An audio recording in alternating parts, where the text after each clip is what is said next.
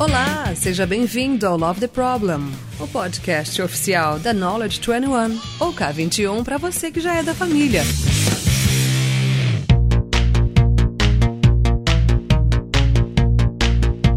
Sejam muito bem-vindos, bem-vindas a todos que chegaram aqui no. E aí, aonde você acha que você tá? É Deve na Estrada? É Love the Problem? E aí, Edu? E aí, agora? Onde estamos? Eu não, eu tô perdido. Eu tô. Inclusive, quem é você, senhora, que você está falando aí?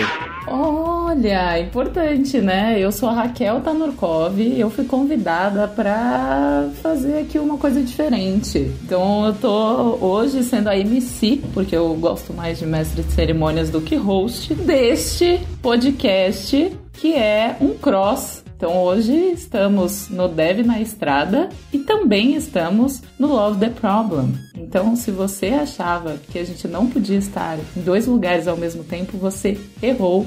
Né? A tecnologia já nos permite isso. Seja muito bem-vindo. E hoje a gente vai falar sobre quem me ajuda aí com o tema de hoje. Qualquer tema mesmo, gente. Qualquer tema. Nossa, esqueci. Não, brincadeira. É sobre. Era de coisa de trigo, né? Que negócio de trigo.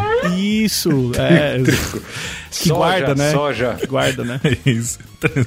por favor, por Não, não. Que isso. Que... Silos! Malditos silos. A gente vai falar de silo, das coisas que nos separam, nos distanciam e o mal que elas fazem quando estamos distantes. Então, para começar, no maior estilo Love the Problem, vou puxar o saco aqui pro meu amigo Lula. Então, você pode se apresentar, Lula? Eu, eu posso me apresentar. Eu, eu sou alguém que já quebra silos por natureza, né? Olha que bravo, olha que desbravador. Por quê? Porque eu já gravei bastante Dev na Estrada e já gravei bastante Love the Problem, certo? Então esse silo, né? Essa, essa separação já está quebrada por padrão aqui. Quem me, me, me ouve aqui no Love the Problem sabe que eu, eu, eu não cheguei ainda ao status de MC, né? Eu, eu tô no status de host ainda aqui no Love the Problem. Um dia eu chego a MC É, mas por enquanto eu estou como host aqui no Love the Problem. E no Dev na Estrada, eu gravei uns episódios aí, é, convidado pelos meus amigos Edu Matos, Will Arantes e Ramon Sanches, junto com bons convidados, tipo Rafa Albino, né, João Reis e tal, é, falando sobre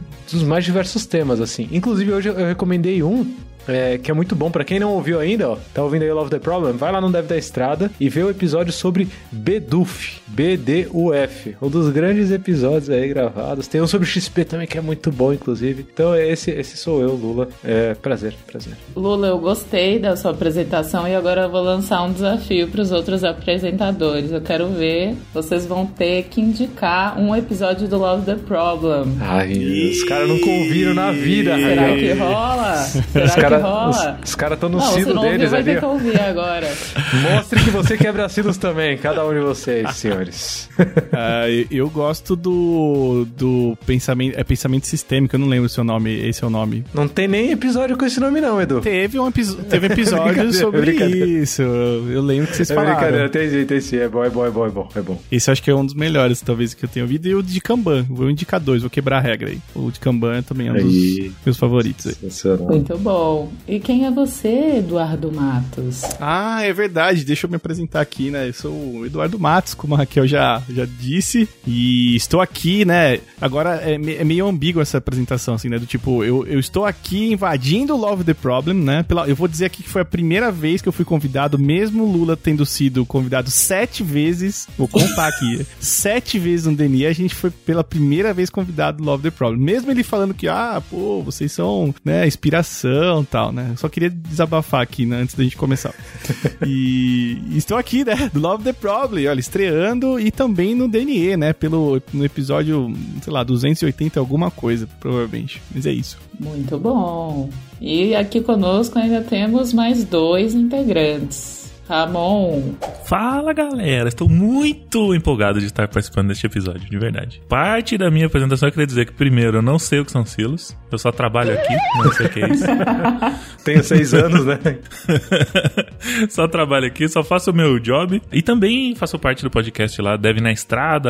Já estamos aí há seis anos aí nessa, Seis nessa anos. batalha e estou realmente muito feliz de ter sido convidado para gravar este episódio maravilhoso. E acompanhando o desafio aí da Raquel, eu, como sou um cara que gosta muito de, de pessoas, de um assunto mais good vibes, assim, tem o, o episódio que eu ouvi de empatia e agilidade, é isso? Acho que é. Oh, olha só. Empatia e agilidade, que é muito bom, recomendo. Esse é bom, esse é bom. Mandou hein? benzão aí, Ramon. Também gosto de O abraçar. cara abriu o. Spotify agora rapidão, assim, né? Deixa eu dar uma olhada no Spotify rapidão. Pegar aqui o aleatório. Não, é bom, é bom, é bom. Esse daí é bom, Ramon.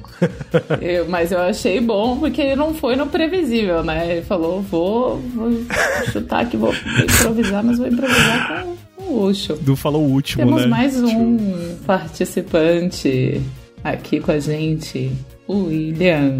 Olá, eu vou reforçar aqui o- a, a braba que o Edu soltou. Acho sacanagem isso daí. O cara só chamou a gente no episódio 98 do Love the Problem, fechando a temporada 3.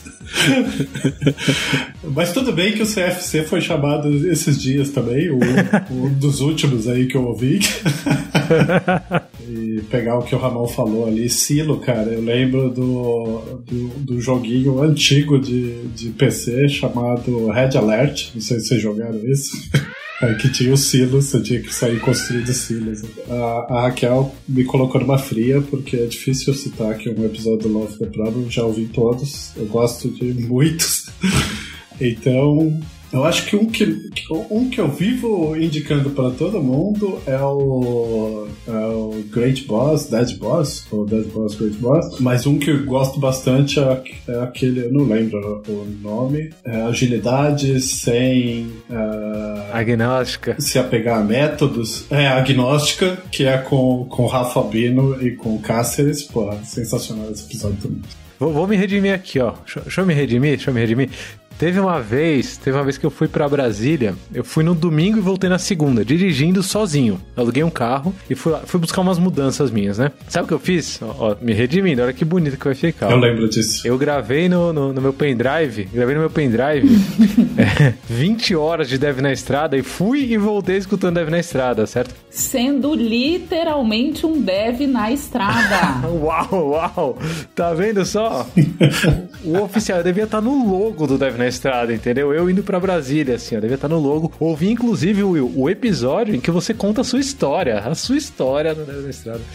Não, eu lembro que você me mandou um áudio. É isso.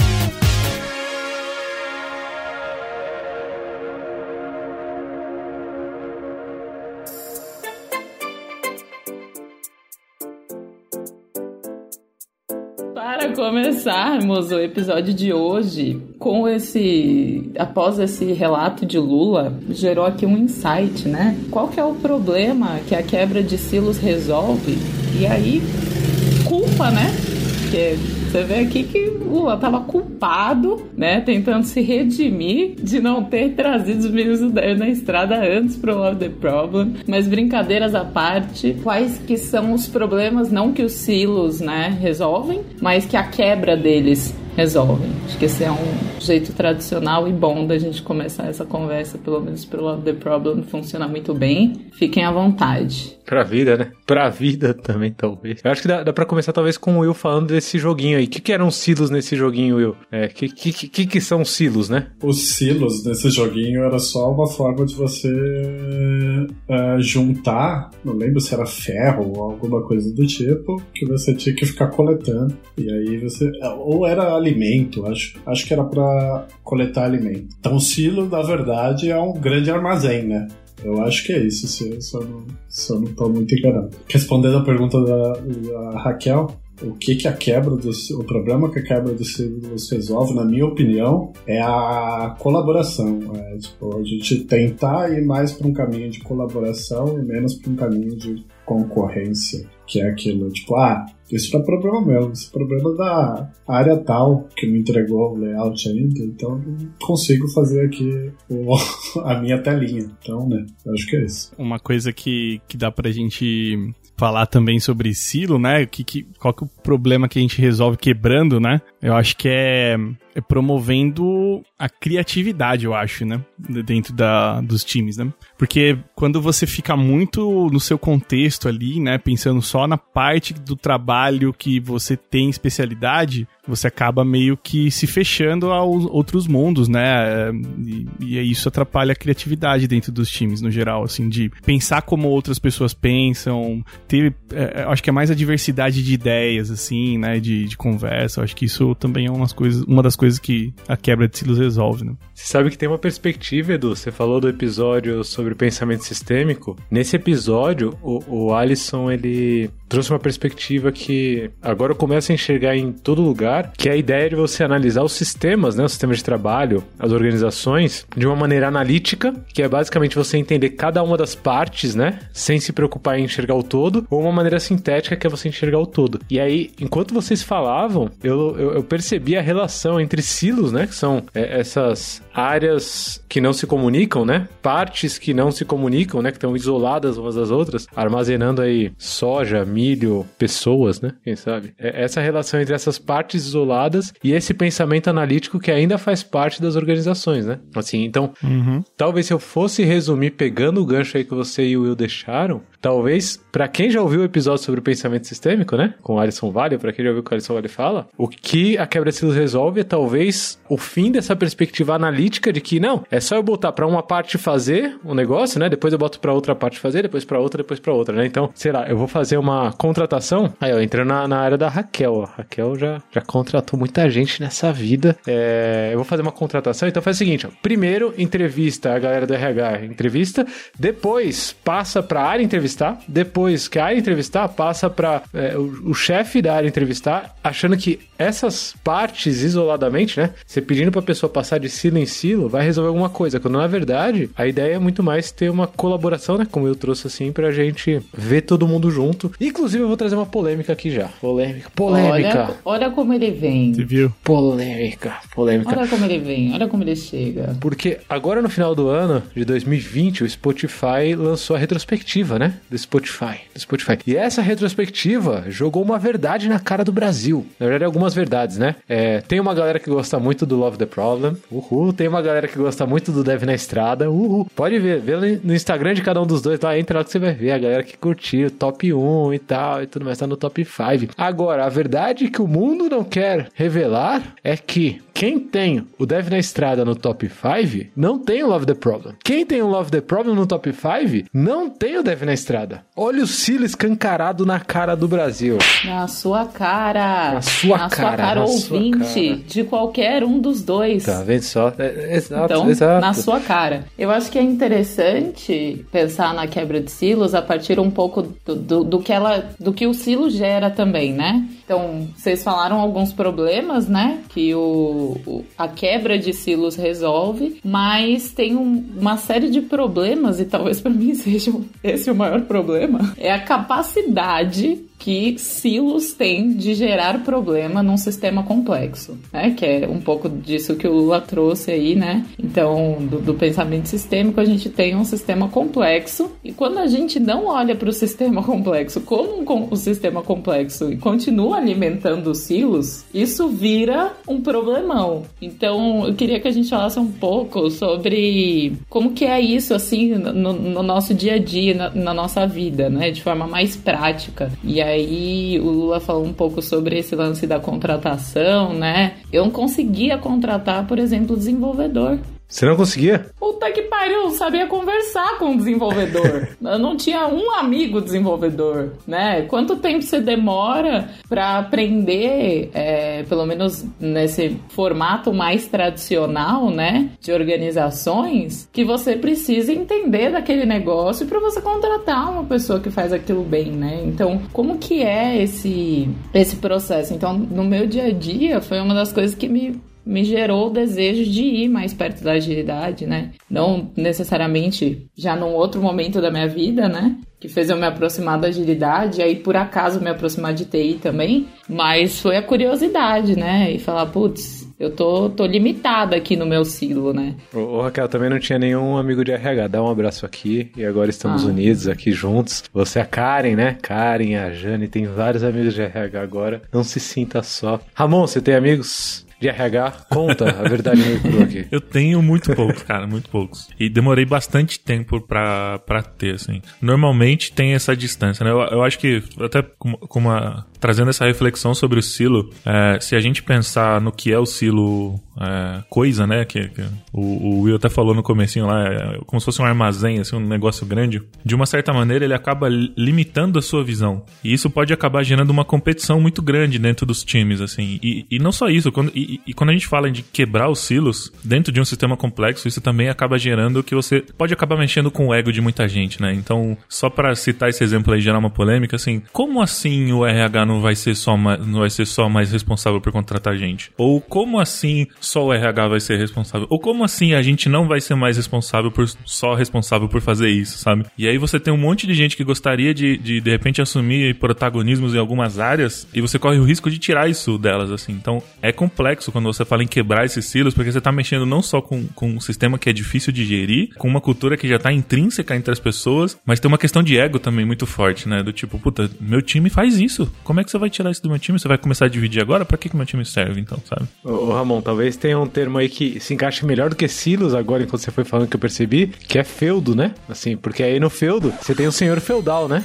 Todos estudamos história aqui. E aí, como, como você quer destruir um feudo e, e- e tirar o poder do senhor feudal, né? Ali que, que domina tudo, né? É uma questão interessante, porque perde poder, né? Tem, tem um exemplo clássico, Ramon, em, em desenvolvimento de software, por exemplo, né? Você que está contratando pessoas de desenvolvimento de software, por exemplo, fique atento a isso, né? Escute o dentro Dev na Estrada. Escute o Dev na Estrada, né? Fica a dica aí. É, mas tem um clássico que é a galera de é, front-end, né? A galera que mexe com a parte visual ali do, do, do software. A galera de back-end, que é a galera que mexe com a parte do processamento da coisa. É, a galera do design, certo? Que até senta longe, assim, quando naquele tempo que a gente sentava todo mundo na mesma empresa, no mesmo local físico, né? A galera do design que senta longe ainda. A galera, às vezes, do banco de dados, né? Que você só tem que pedir permissão e mandar os scripts pra eles pra eles aprovar ou reprovar. É, e às vezes você até burla isso um pouco, né? Você vai lá e mete as gambetas no back-end mesmo assim pra não precisar passar pelo outro feudo, né? Pelo feudo do, do, do pessoal do banco de dados que você sabe que vai dar ruim. Ou você faz uma contratação ali na maciota sem passar pelo RH, né? Pra não passar pro outro feudo. E aí só chega sua diretora, só chega pro diretor do RH e fala, então, tá contratado,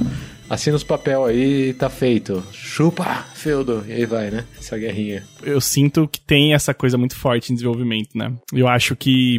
Não sei, tem, tem, uma, tem uma questão aí também que a gente não pode descartar, que é a especialidade das pessoas, né? Porque também é difícil a gente cobrar, talvez, uma, uma participação, assim, em tudo, né? Por exemplo, um mobile engineer lá trabalhar com um back-end, assim, sabe? Vai ser muito difícil, assim, né? Ao mesmo tempo, eu sinto que quando acontece isso, existe uma, uma potencialização da, do da colaboração e do, do, do nível de conhecimento que cada um ganha, assim, fazendo isso, né? Do tipo, eu como mobile engineer, é legal saber como uma API funciona, porque eu vou preparar toda a minha estrutura, arquitetura no mobile pra, né, saber que tem alguns problemas, o status code do, do request eu preciso saber, eu preciso saber como que funciona um REST API, como que funciona um BFF, talvez eu, ajuda muito a eu fazer a arquitetura do meu, do meu, do meu, do meu mobile aí, né? É, não, o que eu acho interessante do que, na verdade, meio conectando o que vocês trouxeram, tem alguns pontos, né? Tem o ponto de você ser especialista de fato, e isso tem o seu valor agregado, né? Mas tem um lugar cultural que mistura o,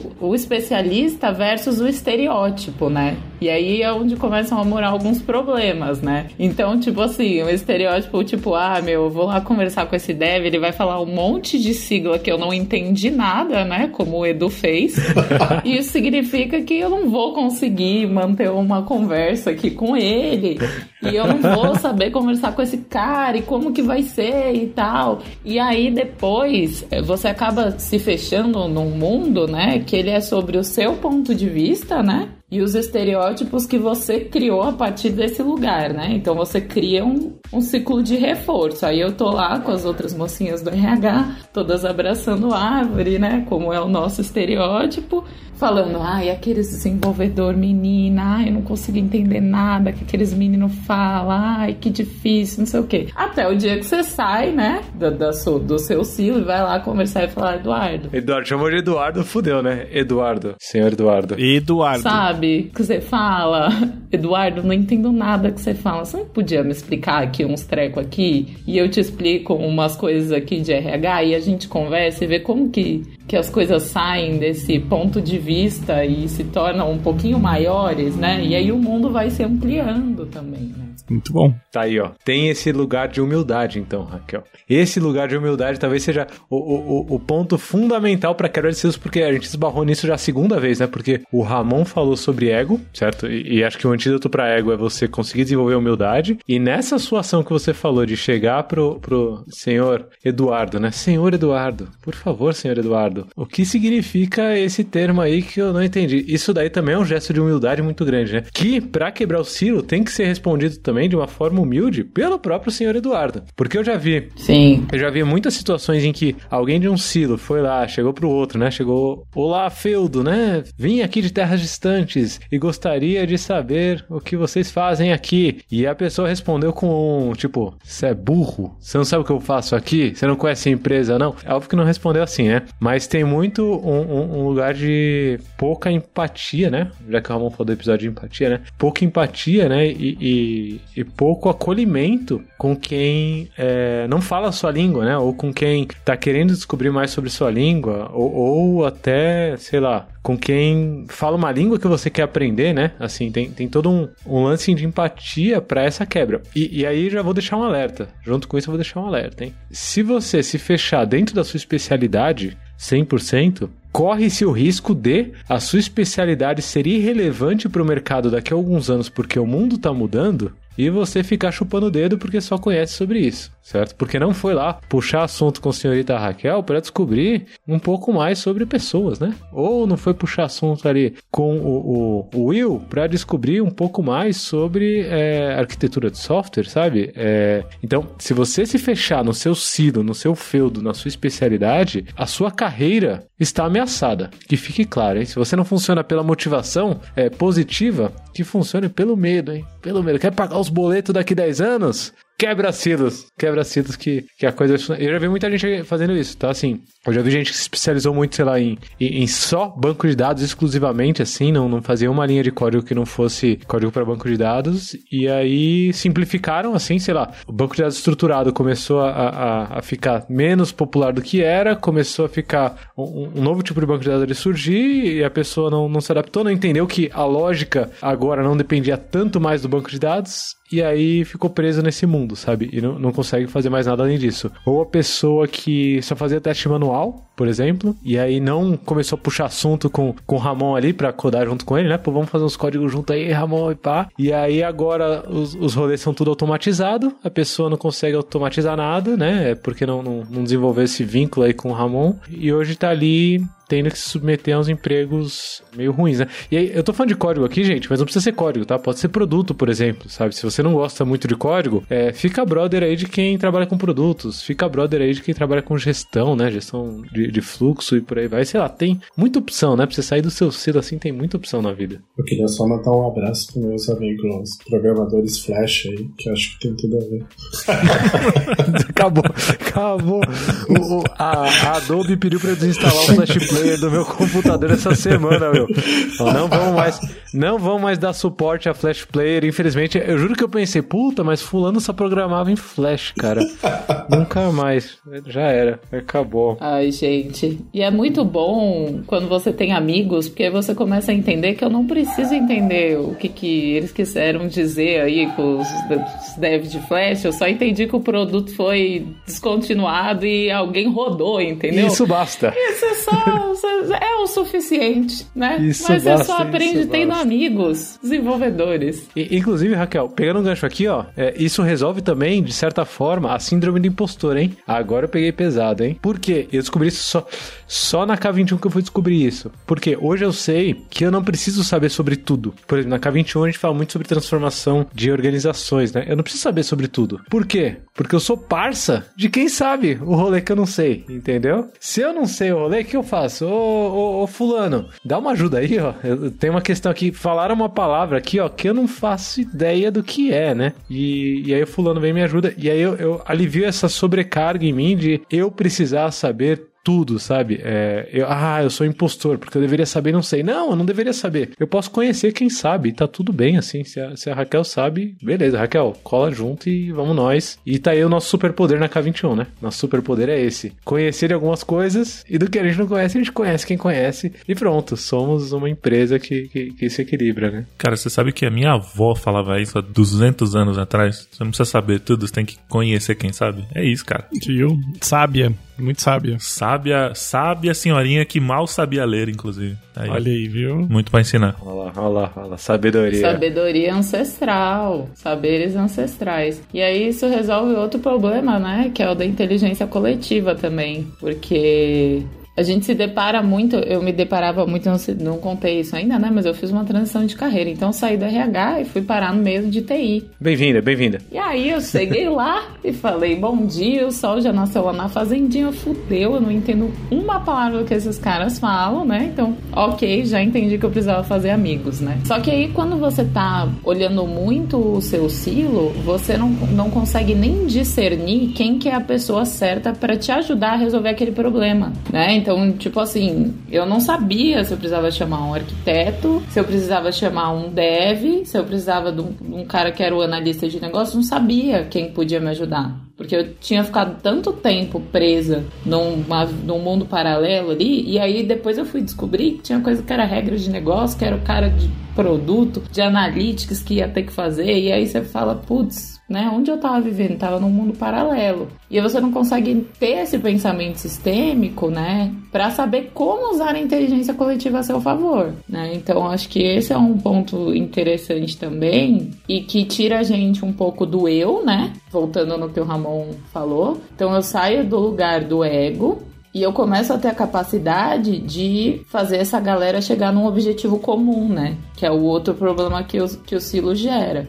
Tá todo mundo tão em si mesmado que eu não tenho capacidade de gerar um, né, um enxame para chegar naquele objetivo comum, assim. Cada um correndo pra um lado, né? Cada um corre Cada pra um um lado, correndo dentro um do seu lado. próprio silo, achando que tá abalando. E no final tem cliente chupando o dedo, né? Tem cliente ali que não recebe o que precisa receber, né? Uma organização que não tem o que precisa. E o pior é que às vezes o que as pessoas não se dão conta é que às vezes não tá nem, nem, as- nem cada um correndo pra um lado, né? Que essa talvez seja uma, uma hipótese não boa, mas menos pior, né? Muito provavelmente, quando a gente conta o cenário como esse, tá cada um lutando pela sobrevivência. Então, assim, tá todo mundo se afogando, cada um no seu canto lá, mas ninguém levanta a mão pra cima e fala, ô, me ajuda aqui que a água já, já complicou, sabe? Até uma hora que a galera se afoga, sabe? Eu acho que essa é, é- é uma coisa bem pior, assim, e, cara, você vê isso com muita frequência, assim, é, em empresas, assim, e áreas de tecnologia, né, cara? E aí eu, vou, eu só queria lançar outra polêmica aqui. Eu ia deixar passar.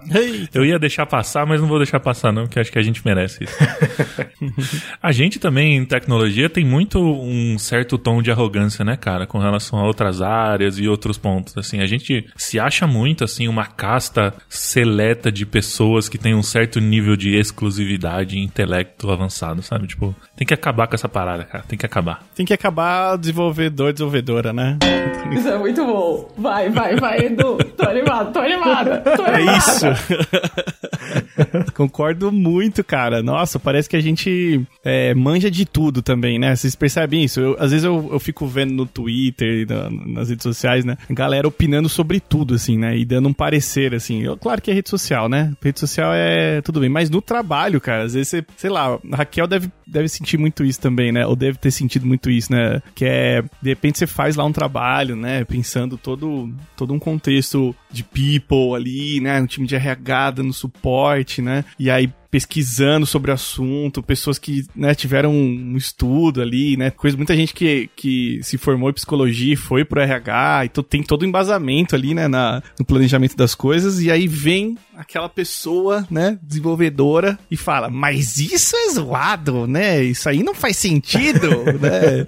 Porque aqui, né, do, do, meu, do meu mundo de lógica aqui, né, do binário, isso não faz sentido, sabe? Então, eu sinto que tem muito isso, assim, né? e, e, com outras áreas também, né? Tipo, eu vejo também com a, com a área de UX, né? A galera falou, não, mas isso não é, tem uma usabilidade muito baixa e tal. Que também, aí eu vou trazer o contraponto aqui do Ramon, tá? É, se você lançou a braba, eu vou lançar o contraponto. É isso. Que eu acho que a gente falou do exatamente do ponto do silo, né? Porque se a gente tá falando aqui que quebrar o silo estimula a criatividade, por que também não deixar as pessoas, né, colocarem suas opiniões sobre coisas que não são da sua área de especialidade? Fica aí a braba de volta para você. Tem um efeito bem famoso que chama Dunning-Kruger. Muito bom. Se eu não me engano, né? É, é, uma, é uma curva, basicamente, que se aprende um pouquinho sobre alguma coisa e aí você acha que é, é a pessoa que mais conhece sobre o assunto, assim, na vida, né? Você aprendeu um pouquinho, expert, né? Conheço tudo sobre esse assunto aqui. Pô, pode me perguntar, pô. Esse pessoalzinho aí que estudou sabe tanto quanto eu. A diferença é que eu absorvi muito mais rápido, né? Então, esse é o comecinho do Dunning Kruger, assim. E aí, esse é, esse é exatamente esse ponto aí que você colocou como exemplo, né? Do de pessoal de lá não, não sabe de nada, né? O pessoal daqui que. Que eu, eu que sei, né? É, e aí, conforme você vai aprendendo mais, ganhando mais experiência, é, você cai do cavalo muito forte, né? Você percebe que tudo isso que você achava que sabia é, é só um, um, grão de areia dentro de um universo. É um universo gigante. E aí é essa hora que bate a síndrome de impostor, né? Putz, eu falei que eu sabia pra caramba, botei aqui mó banca, atualizei no LinkedIn ainda, coloquei lá que eu, que eu manjava tudo, e agora eu tô vendo que o universo é muito maior, né? E aí você começa uma jornada para de fato conhecer sobre o assunto. Acho que, acho que esse é um ponto. Tem um outro ponto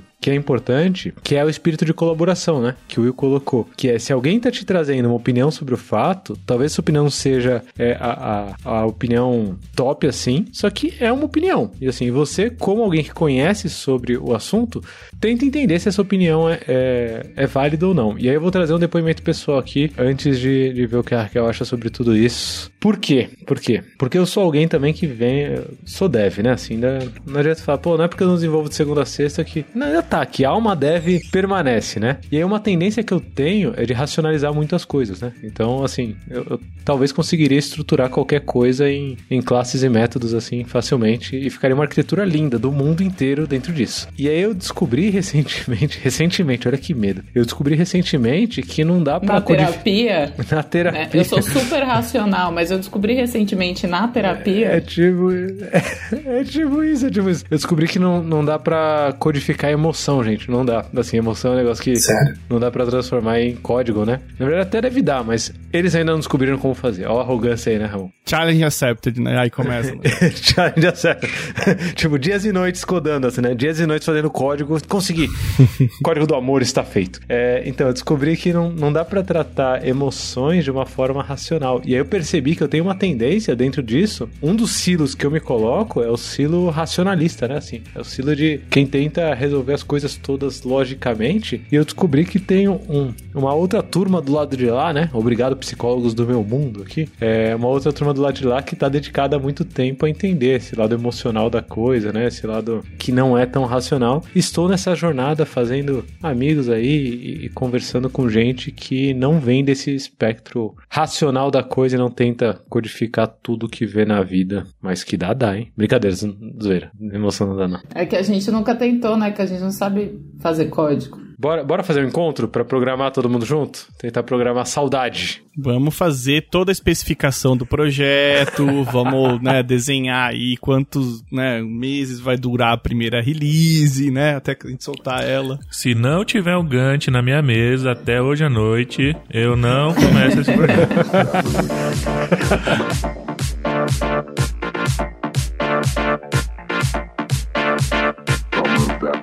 Não, mas eu acho que tem coisas interessantes. Na hora que o Edu falou da, da, da arrogância e tal, eu acho que a gente vive também dentro do nosso silo, no nosso feudo, numa postura de defesa, né?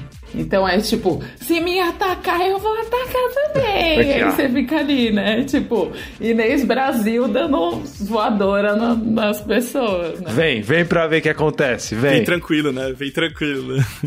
Vem Sair tranquilo. da sua zona de conforto tem, tem vários, vários, várias coisas interessantes, né? Quando você sai do seu próprio silo, cagaço que dá, né? É tipo, vou lá, mocinha da RH, entrar em TI, né? Mas por um outro lado, o quanto eu tirava as pessoas de TI da zona de conforto delas era um negócio absurdo, assim. Eu falava, Anjinho, eu sou muito inteligente. Eu só preciso que você me explique o que, que você tá tentando resolver. E a pessoa não conseguia explicar. Tipo, não, eu tô falando aqui que eu vou pegar esse treco aqui, não sei o que lá, e vou jogar não sei aonde. Eu falava, problema, qual o problema que você vai resolver com isso? O que, que a gente tá fazendo? Vida real, né? Me fala da vida real. Então, trocar, né? Tipo, se colocar em contato com outro silo te tira da zona de conforto, você querendo ou não, né? Porque a ignorância às vezes é uma benção, né? Então, tipo, o fato de eu não saber já deixava outra pessoa também meio, putz, será que eu sei o quanto eu sabia? E aí, será que eu preciso saber tudo? Então, vai gerando uma série de reflexões, né? E aí, eu acho que em resumo é o que é a tensão, né? A diferença entre a expectativa e a realidade é, que faz a gente evoluir, né? Então, nesse sentido, tipo, qualquer troca que seja fora do seu mundo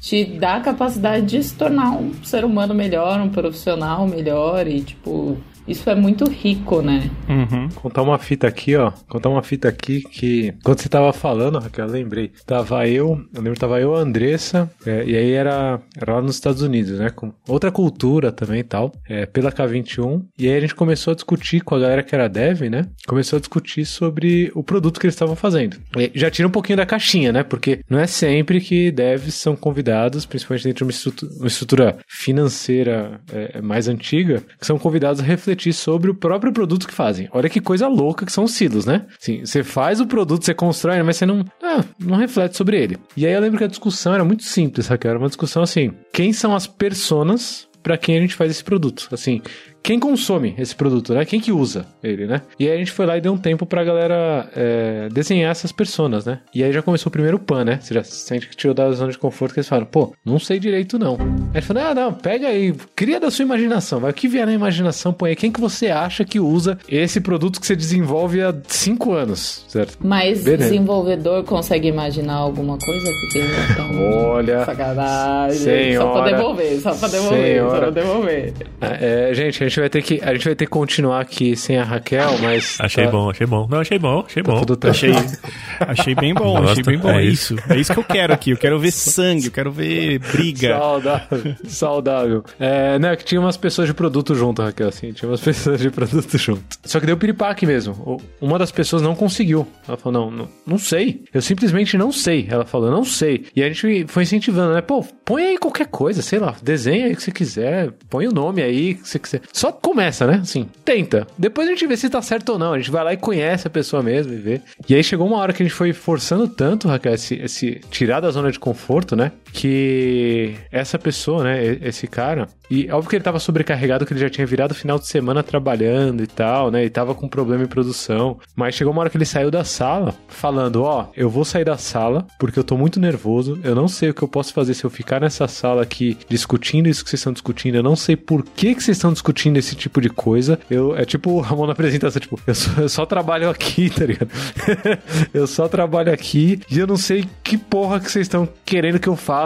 Tipo, quase me dá meu código aqui e, foda-se. É, e aí, essa pessoa, no dia seguinte, ela ainda faltou na, no, no trabalho, assim. Tipo, ela saiu da sala nesse dia, tipo, meio que se isolou, né? Voltou pro feudozinho lá bonitinho, botou o fonezinho no ouvido e voltou a codar. E no dia seguinte faltou é, no trabalho. E aí eu fiquei bem abalado, né? Falei, puta, que, olha a cagada que a gente. A gente tá aqui dizendo que é pra ajudar as pessoas, eu tô fazendo a pessoa estourar, né? Aí quando a pessoa voltou pro trabalho no dia seguinte, eu sentei com ela e pedi desculpas. Ela falei, pô, desculpa, acho que é, empurrei demais, né? Assim, não, não, não fui empático o suficiente. Tudo isso em inglês, né? Inglês com um americano, assim. Eu querendo um abraço, a pessoa não quer nada, né? Assim.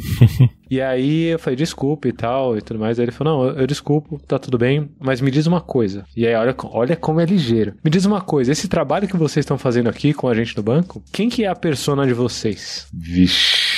Aí. Tan, tan, tan. Tá vendo? Tá vendo? Aí é, é- é nesse lugar, Raquel, que você vê que não dá pra menosprezar a pessoa, né? É uma pessoa inteligente, ela entende do que, que a gente tá falando, ela, ela, ela percebe como é que é, mas às vezes ela tá sobrecarregada, você tá tentando tirar a zona de conforto e ela simplesmente não tem espaço pra sair dessa zona de conforto nesse momento. E aí nessa reflexão eu falei pra ele quais eram as nossas personas, né, da K21, e eu coloquei bem claramente que é, alguém sobrecarregado é, da forma como ele tava não era a persona a qual a gente queria atingir naquele momento, né? A gente não quer tirar da zona de conforto alguém que se sair da zona de conforto vai ter um burnout, né? Ele vai, vai chegar num ponto de explosão. Já tá fora demais, né? Da zona de conforto dele. Exato. Essa história aí me, me tocou o coração, assim. Depois desse dia, é, eu comecei a perceber que não é só chegar e, tipo, chacoalha a galera e falar, ei, me diz aí então, qual que é o problema, porra? É, não é só, só fazer isso, né? Tem que ter todo um contexto emocional também. Ó, eu tô aprendendo sobre emoções, hein? Essa parte aí já dá pra codar, hein? Acho que já tá bem especificado, Edu. Olha aí. Já dá pra, pra, pra sentar e botar no código. Bora.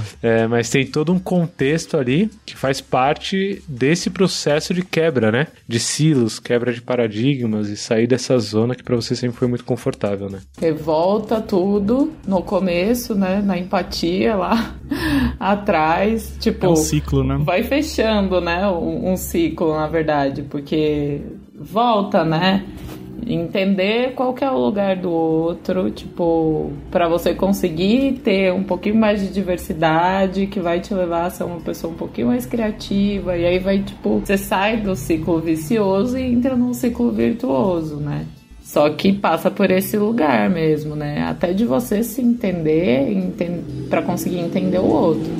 Então, tem gente que você precisa falar: caralho, meu irmão, não sou burra, não. Você tá de sacanagem, me explica esse negócio direito. E tem gente que você vai só pedir um abraço, sabe? Falar: eu não tô aguentando mais. Não tenho mais condição, isso aqui não dá pra mim. Eu não sei o que, que eles estão querendo falar desse treco que é um. O Hadouken tem um elefante. O que, que é esse elefante aqui? Eu não entendi. Sabe? Então você começa a entender também, né? Como vai, vai usando essa relação, né?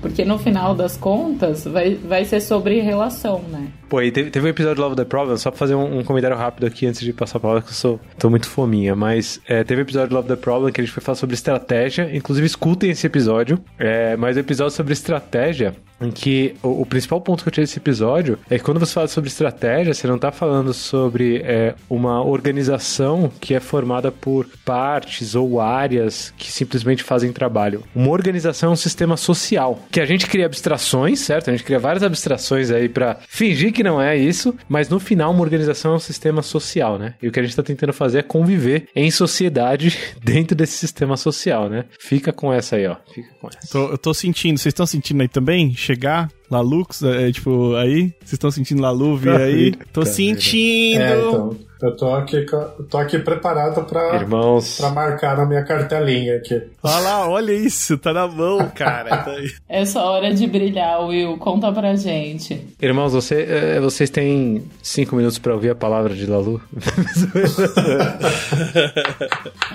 Eu me tornei o que eu mais temia. né? Evangelista, mas tem um pouquinho de Lalu aí nessa brincadeira toda, né, Edu? Mas eu vou, eu vou, vou invocar o Will aqui, por quê? Ixi, Lá vem. E aí se ferrou, Will. Se ferrou, se ferrou. Porque todo esse papo aqui é muito bonito, né? Mas é bonito pra 1% da população, né? É pra 1% da população. Então, Will, eu te invoco aqui pra dizer se toda essa quebra de silos, ela é real na sociedade como um todo. Ó, agora eu vou pra um outro nível, hein? Ela é real, segundo a sua opinião. Ó, Ih, Você Nossa. quebrou um silo agora, meu Tá amor, vendo só? você é Vamos assim. sair. Sair da nossa caverninha, né? Sair da nossa caverninha aqui. E vamos, Cara. vamos pra cima. Essa é a quebra de silos. Foi que nem o, o Neo no Matrix, assim, ah, você tá armado, ele abriu, assim, falou, tó, ele deu tudo pro Will, agora falou, vai.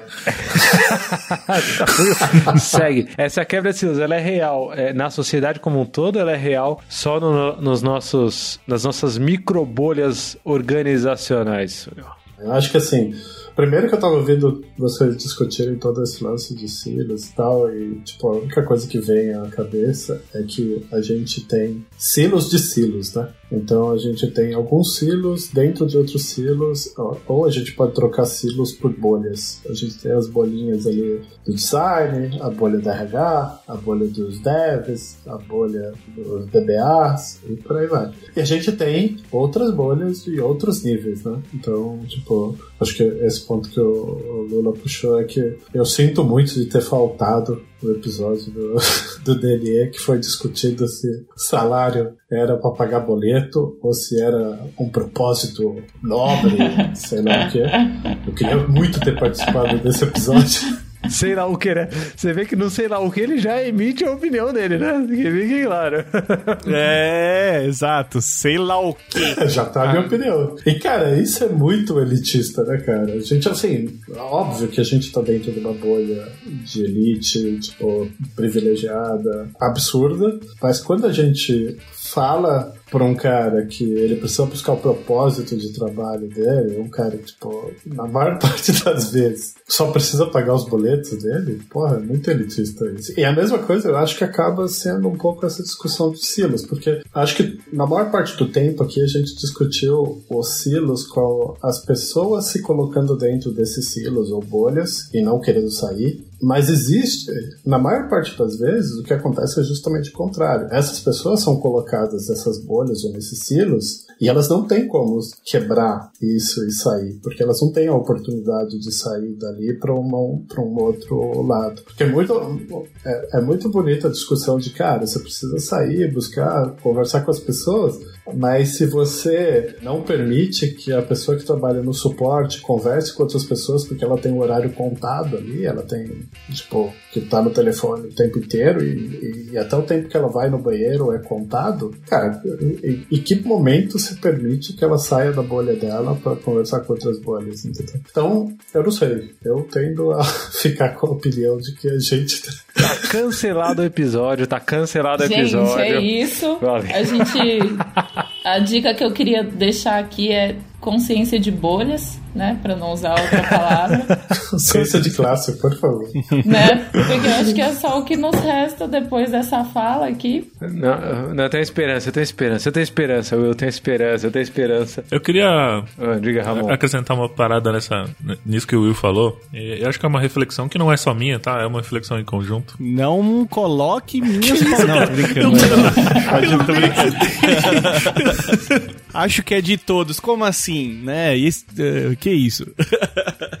Eu falei que acho que é de todos. Talvez eu tenha falado, não sei, agora eu não lembro. Agora eu fiquei tenso, porque eu já não lembro mais se eu falei que é de todos ou não é, já não sei. É, mas enfim, eu só diria que uma reflexão não é só minha, porque eu não quero levar o crédito sozinho por isso. né? Agora, Olha aí, boa, boa. se vocês quiserem assumir também, aí é problema de vocês. Crédito ficou. Mas eh, eu acho assim, eu vou puxar um pouco do lance que eu falei da gente se considerar essa casta privilegiada da sociedade. E eu acho que a gente fica um pouco entorpecido, ó, uma palavra bonita aí, fica um pouco entorpecido, eu acho que com esse sentimento de que a gente é, é, é especial. E aí eu vou puxar o discurso do Will junto, porque a gente é especial e talvez a gente tenha esse nível de valorização no mercado hoje porque a gente dá muito dinheiro pra muita gente sabe? E eu acho que tem uma segunda linha aí, entendeu? Porque quando a coisa aperta, cara, pode ter, a gente pode falar sobre cultura, quanto é importante, sabe, tipo, cuidar das pessoas e não, pô, vamos junto aqui, pô, vamos se abraçar aqui, a gente é legal, a gente se ama, vamos quebrar os silos, olha, times multidisciplinares não sei o quê. Mas acabou o dinheiro, irmão. Acabou a festa. Acabou o dinheiro. É dedo na sua cara, é não quero saber, entrega isso aí, vai, vamos pra cima e vambora. Então, assim, também a gente precisa ter essa consciência de que toda essa coisa que a gente fala de a gente ter esse discurso elitista e tá falando essas coisas, e esses muitos privilégios que a gente tem na, na nossa área, não é uma coisa que provavelmente vai durar para sempre, e não é uma coisa que é porque a gente é da hora, sabe? Porque a gente, alguém olhou e falou assim, nossa, essa galera é muito top, né? Não é, não é. Tem um interesse muito por trás, assim, e a gente faz parte desse jogo, a gente não pode esquecer disso nunca, eu acho, sabe? Muito bom. Ó, é, eu queria só dizer que o Edu é muito top mesmo, tá? Os outros quatro aqui tudo bem, mas o Edu é muito top O Edu, sim. o Edu é muito top e down. Tô brincando- Brincadeira. Caralho, olha! Nossa! Só veio, brau. Toma esse feedback. Tá aí, ó. Eu ia dizer que talvez, e aí já tentando aqui colocar uma posição bem que faz jus ao, ao- ao Lula, né? Que sou, Lulinha Paz e Amor, cá estamos, né?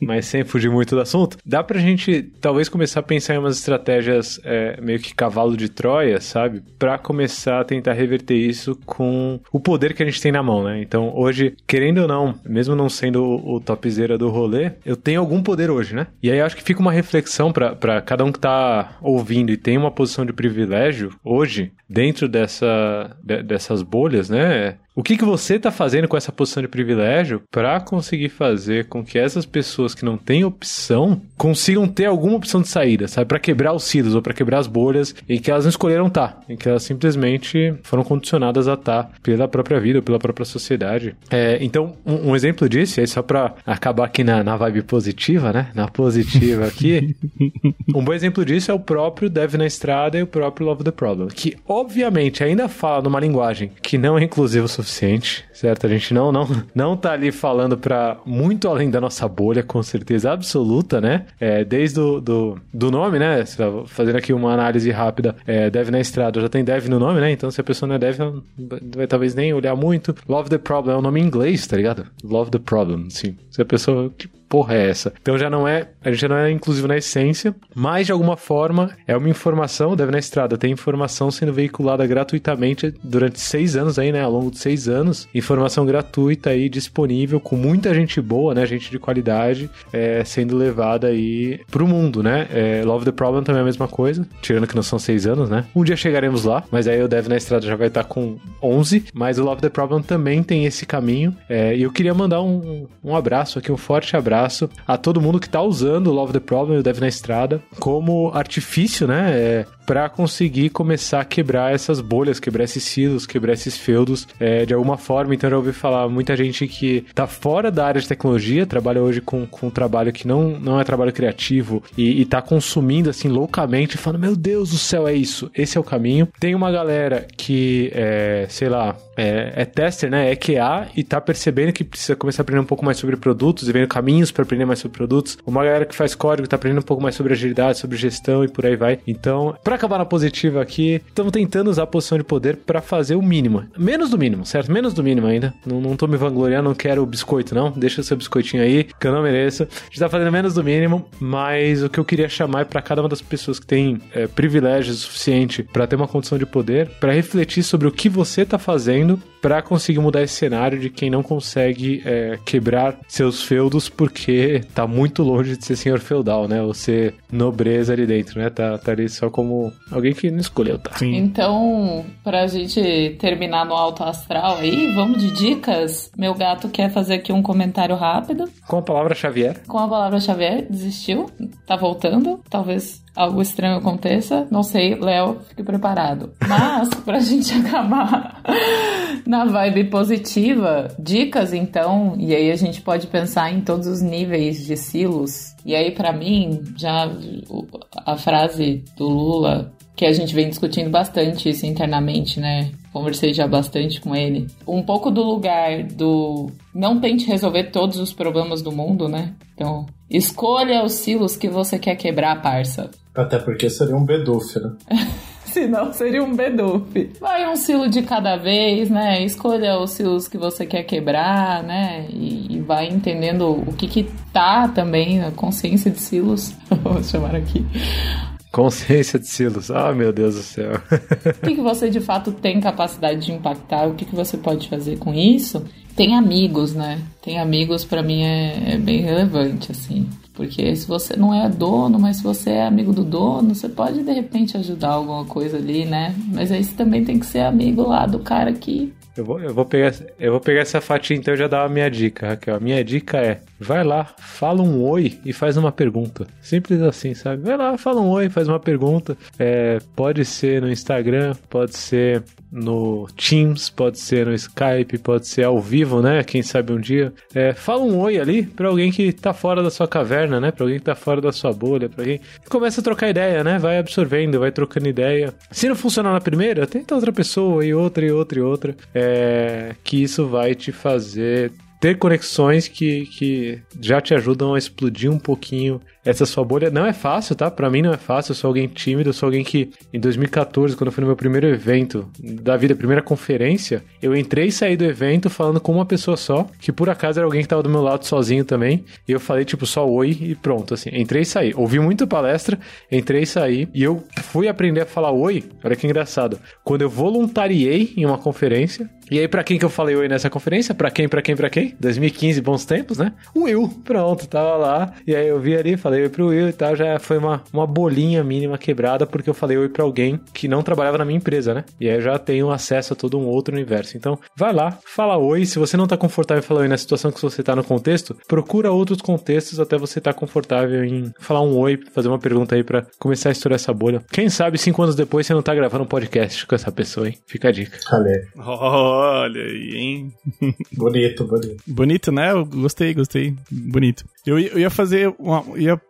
partir quase por esse mesmo caminho teu, Lula, mas eu veio uma outra aqui, uma outra dica aqui, né, na, na minha mente aqui. Sobre você despertar essa coisa da curiosidade, né? Mesmo. E não só através de, talvez, de perguntas, né? Eu acho que é, um, é uma ferramenta legal para começar, né? Uma interação, para realmente abrir as suas portas para conhecer outras pessoas e outros momentos. Mas o lance da curiosidade, para mim, é, é mais sobre, tá, tudo bem, eu, eu, meu papel aqui é de desenvolvedor desenvolvedora, beleza, eu tenho essas responsabilidades aqui minhas. Mas por que não saber como funciona o atendimento da minha empresa, né? Como que a galera atende o chamado lá e como que eles, como que é o dia a dia dessa galera? Ou, pô, deixa eu entender como que o designer ou a designer pensa numa interface. Como é que você constrói isso aí, né? Me explica aí essa parada aí. Então, assim, a parte da curiosidade acho que é importante, assim, né? No, no dia a dia nosso, assim, né? E, claro, eu tô falando de novo da bolha nossa de desenvolvimento, de desenvolvimento de produto, principalmente, né? Em, de empresas que,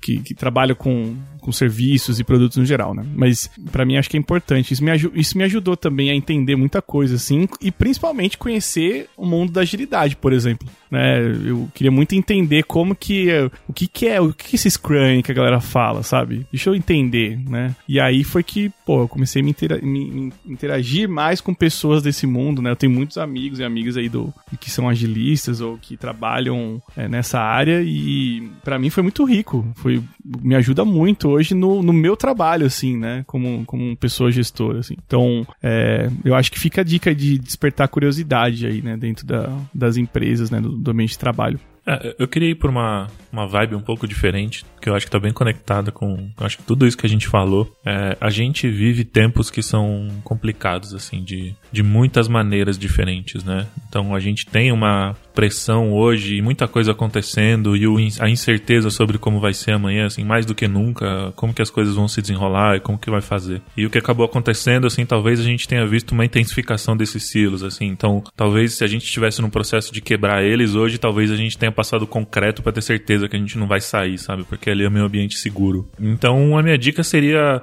troca ideia com as pessoas, sabe? Tipo, olha além daquela pessoa que tá na tela do computador falando com você, sabe? Tipo, no, no Meet, sabe? Tipo, pergunta se tá tudo bem, tipo, se ela precisa de alguma coisa, sabe? Tipo, como é que tá a vida dela, tipo, sabe? Se envolve um pouco. É, e quem sabe isso pode te abrir, tipo, sei lá, pode te abrir uma conversa e pode te trazer assuntos e você pode acabar aprendendo com isso e um pouco nessa vibe do Eduardo, sabe? Acho que tá todo mundo muito ansioso e muito tenso e todo mundo tem os seus problemas, assim, todo mundo tem o seu mundo. E quanto mais a gente se fechar dentro desses silos, é, se agarrando nessas coisas que a gente acha que representam a gente, então, cara, eu acho que eu sou um desenvolvedor, é isso que me representa, eu vou agarrar nisso e vou morrer com isso, né? Que eu tenho que afundar, talvez não te leve pra lugar nenhum, sabe? Você tá perdendo uma oportunidade de construir alguma coisa mais legal, sabe? Tipo, e também ajudar as pessoas. Então, acho que minha dica seria essa, sabe? Tipo, fala com as pessoas, sabe? Tipo, a gente não pode olhar hoje pro lado e perguntar, e aí, cara, você tá bem? Ou e aí, tá bem? É, então, pô, toda vez que você entrar num call com alguém, ou manda uma mensagem no Slack, ou manda uma mensagem em algum lugar, pergunta, sabe? Tipo, troca ideia com as pessoas. Tenta mostrar que existe ainda, acho que uma humanidade positiva dentro dos lugares, sabe? E aí, quem sabe esse também seja um primeiro passo pra gente começar a derrubar os silos. Que bonito, cara. Antes de entrar na minha dica, eu queria dizer, cara, que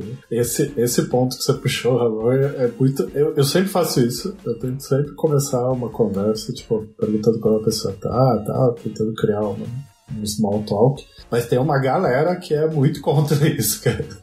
E eu descobri recentemente que tem uma galera que fica putíssima com isso. E, e, eu não sei se é cultural, mas aqui, onde eu tô, isso é um pouco mais forte ainda. O pessoal é bem. É bem, tipo, fala direto o que, que você quer e beleza.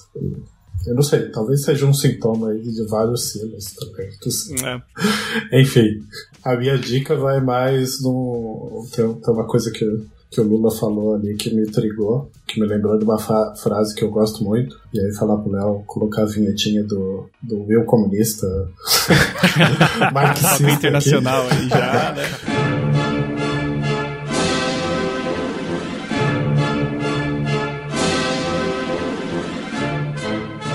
Momento Will Marxista Comunista. Mas, mas assim, tem uma frase muito boa que eu gosto, que é, acho que é do Paulo Freire, que é que quando a educação não é libertadora, o sonho do oprimido é ser o opressor. Opressor.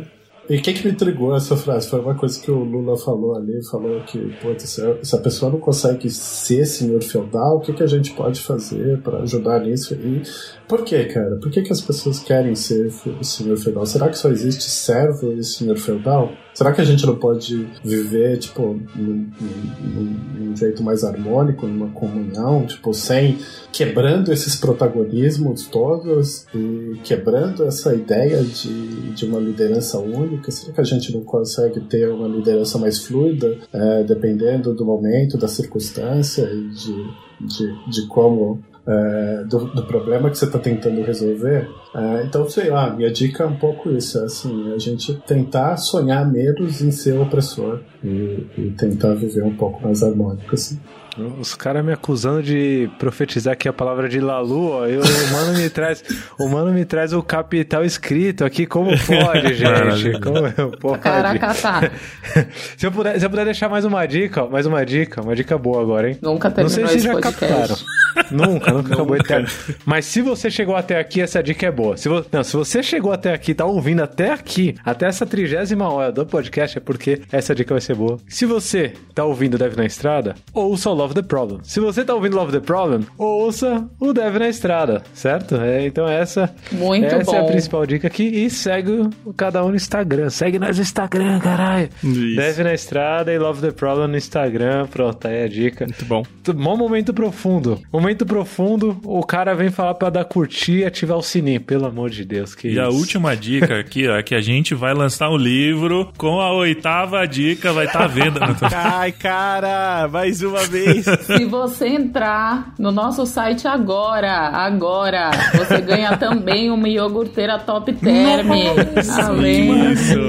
Que saudade da iogurteira top term. Vamos. Acho que chegamos ao fim. E aí, como eu sou a MC desse rolê aqui, a última palavra vai ser minha, tá? Quer vocês queiram ou não. Isso. Drop the, drop the mic. Então, eu vou citar uma história, vou contar uma história profunda pra gente terminar, assim, sentindo a energia do rolê. Tem uma antropóloga americana famosa chamada Margaret Mead, e uma vez ela estava dando uma aula, e um dos seus alunos perguntou para ela qual era o primeiro sinal de civilização que ela observou na, na humanidade, né? E aí ele falou, achou que ia falar, né, tipo, sei lá, um, uma ferramenta, sei lá, o homem criou um treco para cortar um treco, né? E na verdade, o primeiro sinal de civilização que a gente observou na humanidade foi um fêmur curado. Então, foi a capacidade de um humano cuidar do outro. Foi esse o primeiro sinal de que a gente estava começando a construir uma civilização. Então é com essa que nós encerramos Olha, nossa. o episódio de hoje. Tá Ó. bom, meu povo? Então, Jo- job done, né? Tipo, carimbou com trabalho concluído. É isso. reflitam, né? E bora cuidar do que importa, né? É isso. Muito bom, muito bom. Muito bom, muito bom. Muito obrigada a todos, a você que chegou até aqui pacientemente, né? Guerreira, guerreira. Guerreiro, guerreira, suburbano, burguês, seja lá o que você for. Burguês não. Muito obrigada. Se você é burguês, não. Não, esse estilo a gente não vai aceitar. Tá bom, tá bom. Tá Esse estilo não. Você vai ouvir outro podcast, Senta lá, entendeu? Sai daqui. Tá na hora de fazer o levantamento estatístico. O levantamento estatístico aí vai quebrar suas pernas bonito. Mas tá tudo bem, tá tudo bem.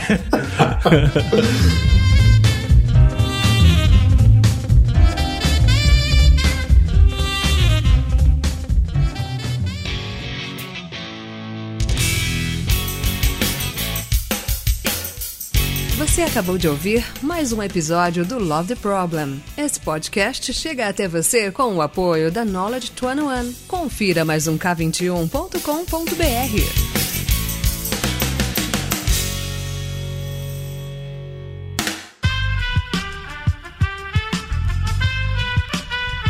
Esse podcast foi editado por Aerolitos Edição Inteligente.